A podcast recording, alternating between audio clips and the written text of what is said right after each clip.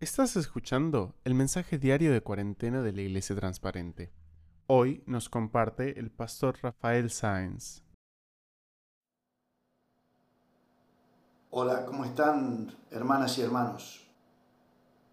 Quisiéramos que esta charla de hoy tenga un carácter eh, práctico, sin dejar de aludir a versos de la palabra de Dios.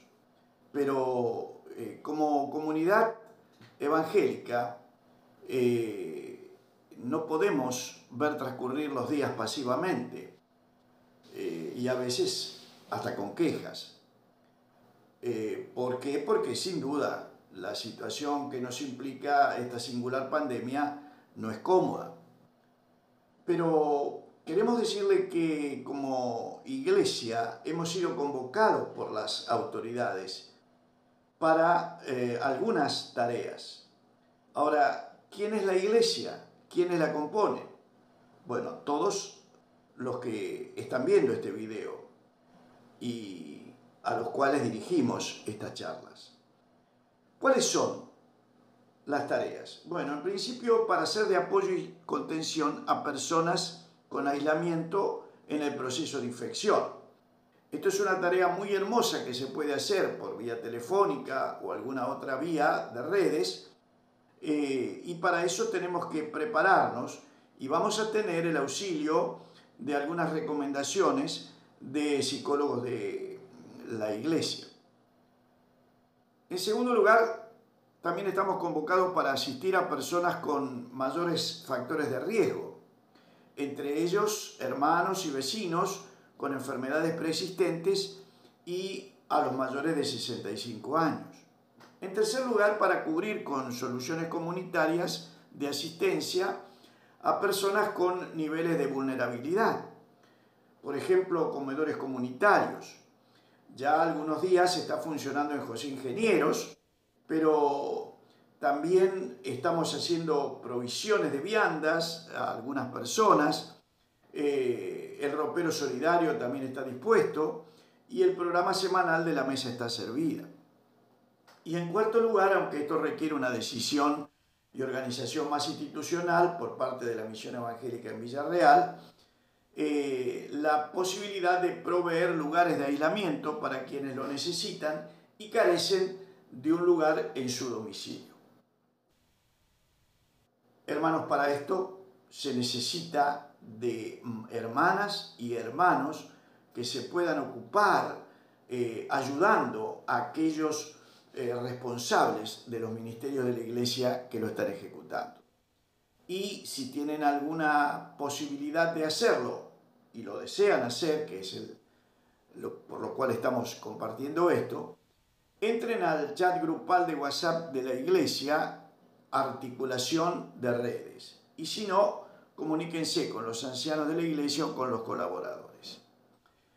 Ahora, algunos versículos bíblicos, hermanos, que nos ayudan a recordar pasajes de incentivo para nuestras buenas obras.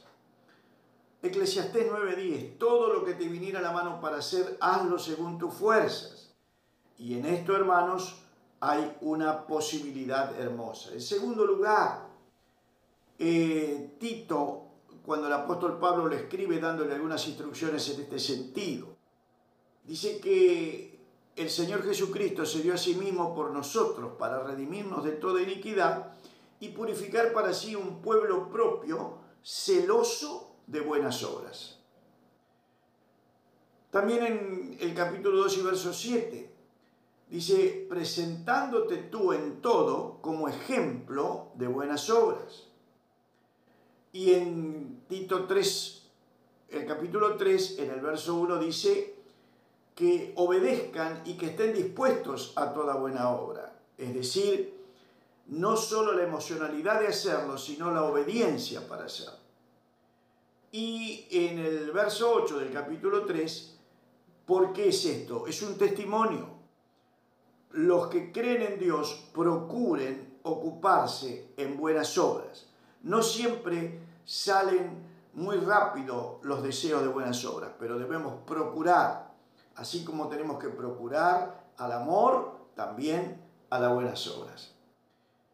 Y eh, esto requiere un aprendizaje. Y este aprendizaje, para ocuparse de las buenas obras, es en los casos de necesidad para que no seamos sin fruto. Santiago nos habla de que la fe sin obras es muerta. Lean eh, Santiago 2 del 14 en adelante. Y en el capítulo 3 nos pregunta, ¿quién se considera que es sabio y entendido? Bueno, dice, muestre por la buena conducta sus obras en sabia mansedumbre. Seguimos con los pasajes y ya entramos en el libro de Apocalipsis, recuerdan ustedes el capítulo 19, dice, porque han llegado las bodas del Cordero y su esposa se ha preparado. Y a ella se le ha concedido que se vista de lino fino, limpio y resplandeciente. ¿Y en qué consiste esta vestidura, hermanos? Son las acciones justas de los santos, las obras hechas en justicia eh, y en el buen comportamiento de cada uno de los que hemos aceptado a Cristo como Salvador. Y dice el final de Apocalipsis, he aquí yo vengo pronto y mi galardón conmigo para recompensar a cada uno según sea su obra. Y si alguien piensa que esto sería ya para más de la iglesia, recuerden lo que la iglesia eh, es eh, enseñada. Segunda Corintios 5:10, porque es necesario que todos nosotros comparezcamos ante el tribunal de Cristo para que cada uno reciba según la obra que haya hecho mientras estaba en el cuerpo.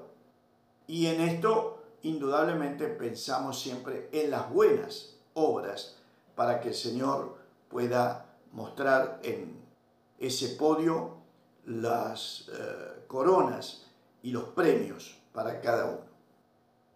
Y quizás en la casa alguno que aún no recibido a Cristo como Salvador, pero que quizá en su comportamiento eh, sea por ejemplo de sus eh, allegados o por su propio deseo, está queriendo hacer cosas buenas.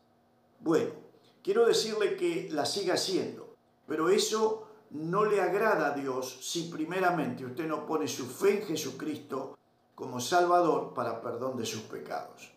Que Dios les bendiga. Esperamos que ese mensaje haya sido de bendición para sus vidas. Para encontrar más mensajes como este, por favor diríjase al resto de los podcasts, así también como a nuestras páginas de Facebook, Instagram y YouTube, buscándonos como Iglesia Transparente. Les deseamos bendiciones y que la paz de Dios sea con ustedes.